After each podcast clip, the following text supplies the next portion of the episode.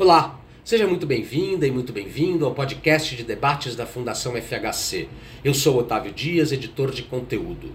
Aqui você poderá ouvir uma versão condensada de nossos webinars.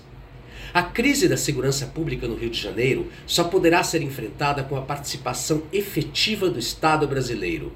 A nível estadual, exigirá apoio da sociedade, do empresariado e da mídia. Dificilmente haverá avanço, no entanto, sem uma mudança de governo em Brasília e a vitória de uma frente democrática no Rio nas eleições de 2022. O Rio de Janeiro é hoje uma peça fundamental para a sobrevivência da democracia no país, afirmou o ex-ministro da Defesa e Segurança Pública, Raul Jungmann, neste webinar realizado pela Fundação FHC e pelo IREE, Defesa e Segurança. Também participaram a socióloga e ex-ouvidora das polícias do Rio, Julita Lengruber, o cientista político e economista Leandro Piquet Carneiro, professor da USP e membro do Conselho da Cidade do Rio de Janeiro, e o advogado criminal Joel Luiz Costa, coordenador do Instituto em Defesa da População Negra, nascido e criado na comunidade do Jacarezinho. Vale lembrar que o conteúdo completo de todos os nossos eventos está disponível no nosso site fundacalfhc.org.br. Você também pode nos seguir nas redes sociais: Facebook, Instagram, YouTube e LinkedIn. Eu fico por aqui. Até a próxima.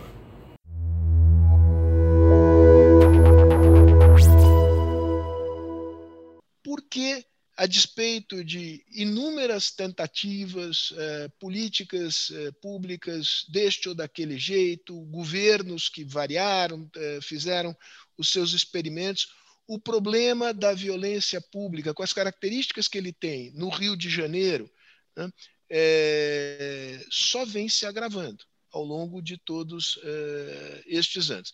Vamos, vamos começar aqui no, no, com, a, com a Julita, passamos para o Leandro, depois vai Joel e o Raul fala no final dessa primeira rodada de conversa. Julita, a palavra é tua. Eu só queria, Sérgio, é, é, complementar na sua apresentação, que eu acho importante. Eu hoje sou coordenadora do SESEC, né, do Centro de Estudos de Segurança e Cidadania, mas eu fui no passado é, diretora do Sistema Penitenciário do Rio de Janeiro e fui ouvidora da polícia. Né? Nesse período em que eu fui Muito ouvidora bom. da polícia, o Luiz Eduardo Soares era o coordenador da Segurança Pública no Rio de Janeiro, é, e foi um período em que nós conseguimos algumas vitórias significativas, principalmente na redução da letalidade da ação policial. Então, eu queria abrir, né, com esses minutos é, enfim, iniciais, eh, lembrando o seguinte: quer dizer, não há proposta eh, de reforma na segurança pública no Rio de Janeiro que não tome, que não deva tomar o tema da guerra às drogas como central. Né? Nós acabamos de fazer um levantamento muito grande sobre o custo da guerra às drogas, né? porque a população. É, é, você citou a chacina do Jacarezinho. Né? É, nós podemos aqui, certamente o Joel vai discutir esse tema, mas a verdade é que, para a maior parte da população, isso é página virada. Né? Quer dizer, morreram 27 pessoas, um policial, e aquilo é tema das discussões durante alguns dias, aí uma semana se comemora, se, enfim, se lamenta, aí tem o lamento de um mês da chacina e, e, e virada, e vamos seguir em frente. Né? Quer dizer, e a gente precisa trazer esse tema para o centro das discussões. Não adianta. Alguns especialistas propõem, é, fazem propostas mirabolantes de interferências, intervenções. A gente sabe, por exemplo, que a intervenção federal no Rio de Janeiro de 2018 né, custou mais de um bilhão de reais e teve resultados pífios. Né? É, por exemplo, 30% a mais da letalidade policial. Quer dizer, houve apenas um, uma pequena redução de roubo de carga. Né? Então, não se justifica. É, houve um aumento de 30% da letalidade, com um custo de mais de um bilhão de reais, né? e continuamos patinando. Né? Então, é evidente que o, Rio de Janeiro tem problemas graves de corrupção, isso precisa ser combatido, e a gente pode discutir ao longo desse eh, nosso encontro né, formas. Né? Eu fui ouvidora da polícia no Rio de Janeiro e conheço bem o tema da corrupção, então a gente pode discutir formas de controlar a corrupção. Né?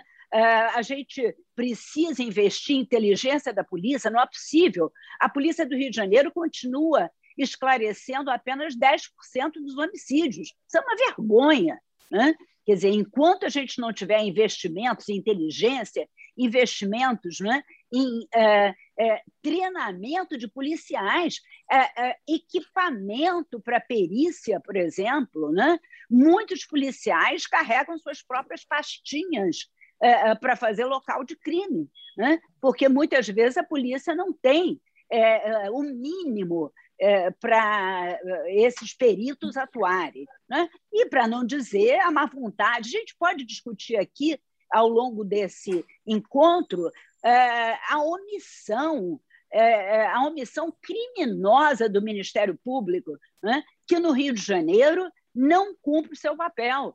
Né? A gente tende a dizer: ah, bom, a responsável é a polícia, a polícia foi lá e, e, e uh, enfim, uh, a ação da Polícia Civil, né, o que é um absurdo, provocou aquela chacina no Jacarezinho, e o Ministério Público.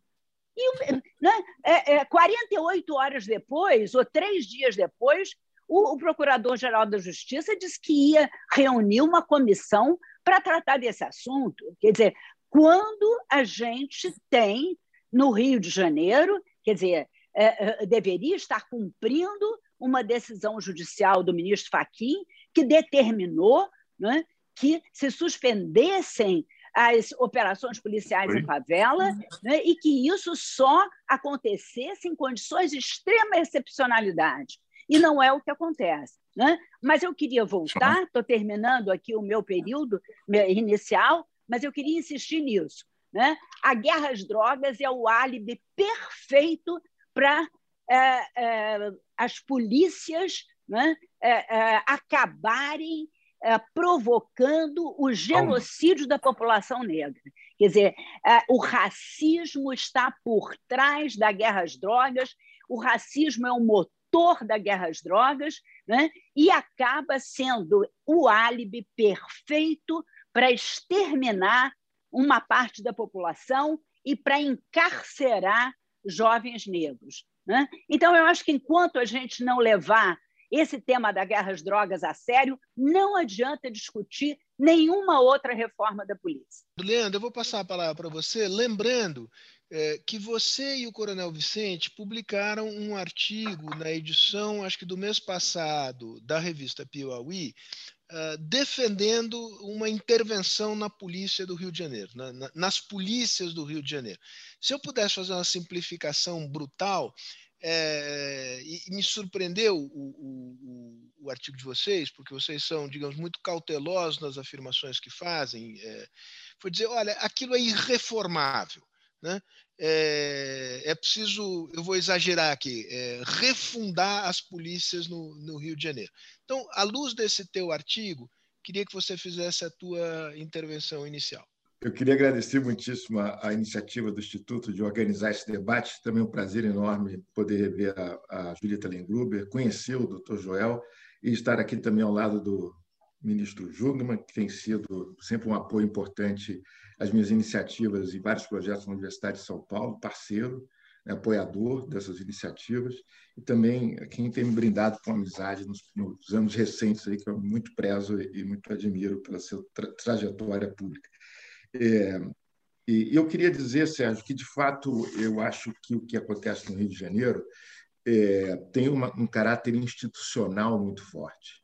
Não é? O Rio de Janeiro tem se tornado uma cidade muito, um estado muito diferente dos demais estados do Brasil em vários aspectos, é?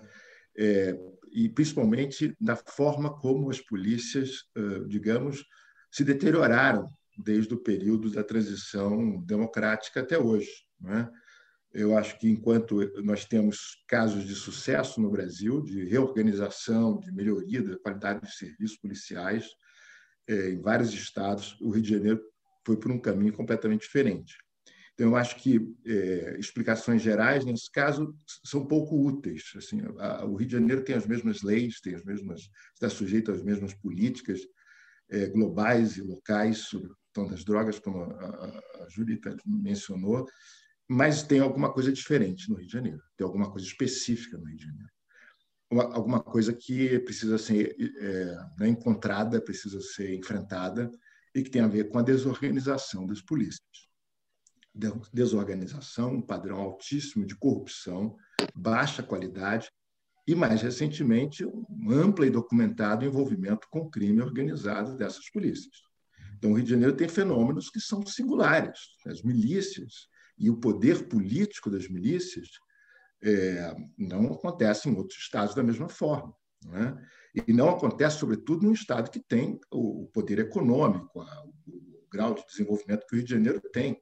Então, nós estamos olhando para um ponto fora do, digamos, do que seria esperado, né? uma situação fora do que seria esperado, dado o nível de desenvolvimento, de importância que o Rio de Janeiro teve e tem no Brasil.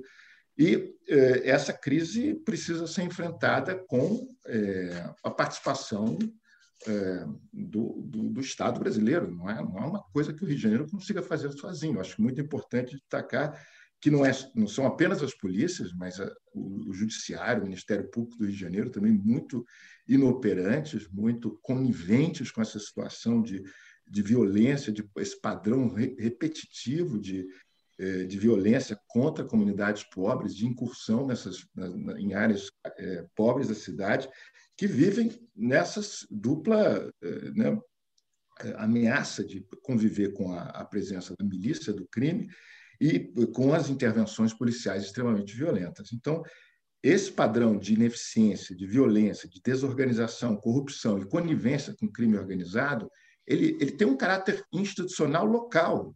Alguma coisa aconteceu no Rio de Janeiro que não aconteceu nos outros estados do Brasil. E eu acho que reputo aí um processo muito forte, tem questões políticas muito fortes. Não é? A questão da, da o período o Rio de Janeiro foi um dos poucos estados que teve o retorno de, um, de uma liderança populista importante do período pré-64 para o governo, uma liderança que fez muitas experiências no policiamento, na organização da polícia, e foram é, e entraram num ciclo de experiências numa direção, reações em outra, completamente diferente. Então isso gerou uma, não digamos assim, um quadro de, de, é, de desorganização das polícias que hoje responde por essas aberrações que a gente tem visto. Eu acho muito importante a gente, olhando os números, só para a gente ter uma ideia, as polícias do Rio matam nove, nove por 100 mil pessoas por 100 mil habitantes, contra dois por 100 mil habitantes do, do, de São Paulo. Né? É, na, na, se a gente vai para Miami, para Los Angeles, isso é abaixo de 1, abaixo de 0,5. Né? Então, tem alguma coisa nas nossas instituições, na forma como essas instituições evoluíram, na forma como elas estão sem controle, na forma como elas são ineficientes e violentas contra os mais pobres e os mais vulneráveis na sociedade. É isso que eu acho que a gente tem que enfrentar. É algo que nos exige uma reflexão sobre causas específicas. Legal, Leandro. E aí a gente mergulha nas causas específicas na segunda rodada. Joel, a palavra, a palavra é tua. Obrigado novamente pelo convite. É uma, uma honra estar podendo dividir esse espaço, sobretudo com pessoas é, do gabarito dessa mesa, com a querida professora Julita, que é uma referência absoluta para mim, com o ministro Raul, com o Leandro. É, fico muito feliz com essa possibilidade. É, eu acho que eu tenho acordo com algumas coisas que foram postas e acho que poderia complementar com algumas informações que entendo, entendo ser muito relevante, porque é, a gente não pode olhar né, a história do, do, país como a partir de uma foto. Né? Eu costumo muito falar isso nas minhas aulas, e quando a gente vai falar de encarceramento em massa, por exemplo, e a gente fala que agora temos a terceira maior população carcerária do mundo, mas isso não veio, não, não se constrói isso em dois anos, num governo de quatro anos, num governo de... isso demanda de todo um projeto anterior que dá pavimenta o caminho para isso. E quando a gente fala do Rio de Janeiro, a gente está falando desse laboratório. Né? O Rio de Janeiro é um laboratório do projeto é, de militarização, do projeto de, de, uh, de, de, uma segurança pública para alguns e que é muito bem executado ou testado, muito bem no sentido né, do, que ele, do que ele deseja, pra, do que esses grupos desejam que seja, obviamente muito bem, não do que deveria é, absolutamente ser. Então, é, a gente, eu me sinto confortável de falar do Rio, porque assim, ao mesmo tempo que estudo e acompanho a segurança pública do Rio já há alguns anos, eu sou o corpo é, que é o alvo do projeto de segurança pública do Rio de Janeiro. Então, eu já vivenciei todas, e, todas as possibilidades do que é executado o projeto de segurança pública do Rio de Janeiro, sobretudo até meus 22 anos, quando ainda estava me formando é, e, e, pegando a carteirinha da OAB. Então, você vê do, do, do, moleque preto com 12 anos que a PM bota uma pistola, puxa o short, da, o, o calção para verificar se tem drogas dentro da cueca. Passei por isso sabe? De mostrar uma nota fiscal da bicicleta, passei por isso. De parar o carro, ficar de esperar fazer todo, fazer aquele revirar o carro de cabeça para baixo. De sentar no chão de uma delegacia porque um amigo do lado estava com baseado no bolso, você ser tratado como um homicida, passei por isso. Enfim, de ser tratado, xingado por todos os palavrões possíveis, passei por isso. Enfim, onde eu quero chegar é que há uma a mesma polícia que só investiga e resolve 10% dos homicídios né, na, dentro do Rio de Janeiro, que não tem um projeto de insegurança, de, de desculpa, inteligência muito bem específico para implementar nas suas ações, que não há e também não é sucateada, porque se você entra nas delegacias, elas estão extremamente sucateadas. Às vezes tem pessoas ali que estão fazendo uma limpeza que são custeadas pelos próprios policiais. Enfim, essa polícia que é, é com toda essa problemática, é a mesma polícia que está nas ruas fazendo terrorismo de Estado. É a mesma polícia que está na rua fazendo controle de corpos dos indesejados, que está controlando massas, que está organizando uma questão muito peculiar do Rio de Janeiro, que é o seu apartheid social. E aí, o apartheid social do Rio de Janeiro também é um projeto que não, dá, não pode ser visto de agora. Não é a especulação imobiliária que trouxe a, área, a Zona Sul enquanto área nobre. É um projeto de dividir uma cidade que já foi em 1948, 1848, desculpa, em 1848, junto com Niterói, a maior concentração de pessoas escravizadas em território urbano da história da humanidade. E, e aí, se concentrado, é, é, se, né, se você pegar é, a população desses dois territórios, 42% das pessoas que viviam entre Rio de Janeiro e Niterói eram pessoas escravizadas. Então, você tinha quase metade da população objetificada, ou seja, coisas, coisas que precisavam ser controladas precisavam ser é, é, reduzidas, que precisavam ser postas no seu devido lugar, e como isso, isso há um século e meio atrás. E aí é, por isso que eu gosto de falar, do, do, não ver a partir de uma foto, como isso se perpetua e se desenvolve, a história é linear, as coisas vão se desenvolvendo. Porque, e, e, digo que se desenvolve porque hoje a gente tem uma população de em torno de quase 7 milhões de pessoas, e 2 milhões delas vivem nas favelas. Você tem aí em torno, sou ruim de matemática, mas 30, 35% de pessoas sendo faveladas. Favelas que são territórios racializados, de um país racista que tem um projeto eugenista e de uma elite é, branca que só pensa em si. Por isso que é, estou falando de racismo estrutural, mas estou falando desse projeto de controle desse grupo que historicamente é, ocupa o Rio de Janeiro massivamente. E aí o Rio de Janeiro, que, já, que, é, que era a capital do, do, do país há, há, até menos de um século atrás. O Rio de Janeiro, que é salvo engano, a sétima, que né, se não, não é atualmente, mas que foi a, o sétimo maior ponto turístico, turi, é, é, polo turístico do mundo. Então, o Rio de Janeiro que é a, a, a, a, terra que o gringo quer ver. É a terra do futebol, do samba, é a terra do carnaval, é a terra das Olimpíadas. Então, assim, para que esse lugar lindo possa ser vendido e usufruído e, e, e explorado por esses grupos, tanto a elite branca carioca quanto o turismo internacional ou nacional, é necessário que se controle esses indesejados. É necessário que quem saia pela porta da cozinha do apartamento do Leblon desça no elevador de serviço e volte direto para a zona, zona Norte. Volte direto para a Baixada. Não pense que ela ou ele pode sentar num quiosque da praia e tomar uma água de coco. E ela não vai fazer isso por alguns motivos. Primeiro, que vai ser mal visto. A gente vai falar também do racismo a partir dos olhos da sociedade, porque a gente reproduz essa mesma lógica terrorista do Estado, é, criminalizando, olhando diferente, tratando, fechando, mudando de calçada, fechando um vidro, imaginando que aquele lugar não é lugar daqueles. Ela vai embora porque não tem transporte. A gente sabe que está um sucateamento do transporte na perspectiva de zona norte, área e área de lazer. Então, o transporte que tem no Rio de Janeiro é você vem da periferia para trabalhar e você volta para trabalhar. Final de semana não tem, à noite não tem. Não há mecanismos de você acessar os outros, os outros espaços de lazer da, da cidade. E aí, para não me alongar muito, é, é, é, a partir dessa, dessa, dessa cadeia produtiva, de, dessa estrutura, para mim, que, que, a gente chega nesse problema é, é que que há um, novamente absolutamente é, é, né, um total descontrole atualmente, né? Mas o que eu, o que eu quero deixar de pontapé inicial é o apartheid social vivido do Rio de Janeiro, ele demanda dessas políticas é, é, é, violentas, letais e racistas executadas pelos órgãos de segurança pública, porque ele vai é, controlar diretamente aquele corpo encontrado, seja na, na, na, nas, nas blitz vexatórias, seja no tapa na cara, enfim, e vai controlar indiretamente quem vê.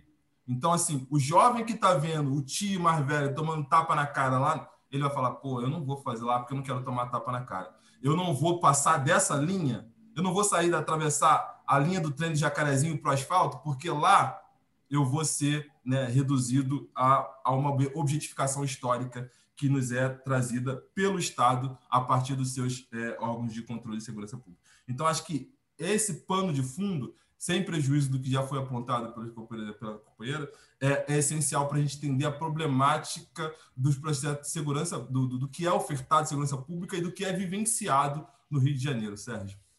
Legal, Joel. Raul, eu queria aproveitar é, que você vai falar agora para agradecer é, a parceria institucional é, do Instituto de Reforma das Relações entre Estado e Empresa, o IRI, e ao abrigo do qual está o, o, centro que você criou com o general Etchegoyen. Então, obrigado pela parceria, a palavra é sua. Olha só, você é o governador e eu vou lhe colocar a questão central tá certo? É, que nós temos e é, o que você vai ter que resolver, que é o seguinte: o que fará, senhor governador, com o fato que uh, a criminalidade, sobretudo as milícias, capturaram grande parte do Estado, inclusive das forças de segurança, que são essenciais para o combate ao crime e às milícias, mas também os órgãos de controle, é, a, o parlamento carioca, municipal e estadual, e evidentemente, de mais órgãos. Como você pode romper com isso? Como romper esse círculo de ferro? Como é que chegou a isso, senhor governador? Chegou-se a isso pelo fato de que hoje as milícias controlam 57% do território e um terço dos cariocas. Isso quer dizer que a milícia tem o controle do território.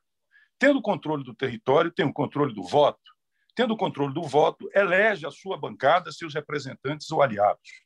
Dentro do presidencialismo de coalizão que vige no Brasil em todos os níveis, ou seja, federal, estadual e municipal, agora essa bancada do crime, sobretudo ligada à milícia, vai indicar integrantes para seus aliados ou representantes para ocuparem cargos dentro de dois lugares, sobretudo uh, no, no, dentro do executivo. Em primeiro lugar, nas forças de segurança. Então, veja bem, é, aqueles, aquela milícia que controla o território, controla o voto, que elegeu o seu representante, vai indicar aliados para dentro, senhor governador, do aparato de segurança que combate ou deveria combater a criminalidade e a milícia.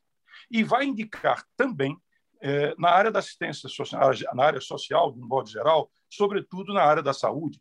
Ou seja, de um lado, para manter o controle sobre as comunidades, não é?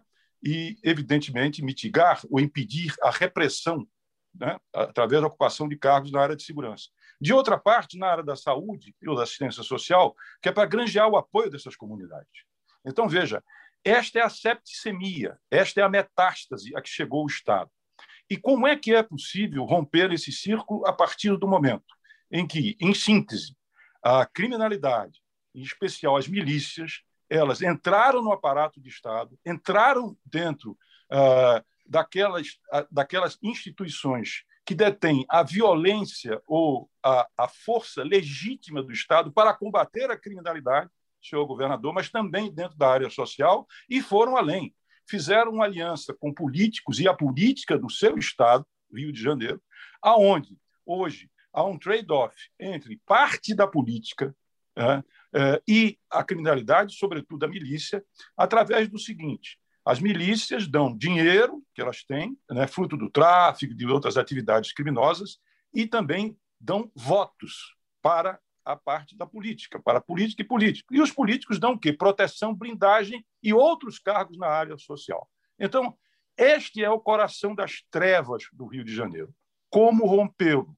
No meu modo de entender, senhor governador, o senhor precisa ter uma forte aliança com o governo federal para a criação de uma força-tarefa integrada pela Justiça Federal, foi feito no período grátis no Espírito Santo e também no Acre, quando tinha lá o coronel da motosserra, e o senhor precisa ter uma ampla frente é, democrática para lhe dar sustentação, não apenas para que o senhor tivesse ganho as eleições, como o senhor ganhou, governador Sérgio Fausto, mas também para governar. Ou seja, é preciso que as forças democráticas no Rio de Janeiro entendam, compreendam que não é apenas ganhar o Rio de Janeiro, é governar o Rio de Janeiro. E aí há que ter um compromisso. E finalizo dizendo duas coisas. Nós temos um problema que não é apenas da captura do Estado, mas a barbarização da sociedade carioca. Eu vi pesquisas no Rio de Janeiro que indicam que 42 ou 46% das pessoas no Estado apoiaram o massacre, a tragédia de Jacarezinho. E que esse indicador chega a 60% na cidade do Rio de Janeiro. Então, você tem uma sociedade, governador, que também apoia esse tipo de política que nós temos aí, fruto da barbárie, da vulnerabilidade, da fraqueza e da não retribuição pelo que ela paga do seu serviço, do serviço em termos de segurança. E, por fim, dizer o seguinte: Jair Bolsonaro e seu governo só poderiam surgir, teriam que ser um subproduto da sociedade carioca do jeito que ela está posta hoje. Então, derrotar isto no Rio de Janeiro é também jogar a favor do Brasil e da democracia. Por isso, o Rio de Janeiro é central dentro de um projeto de manutenção da democracia, de melhoria da justiça social e de atacar a violência e a insegurança que, em última instância, corroem a própria democracia.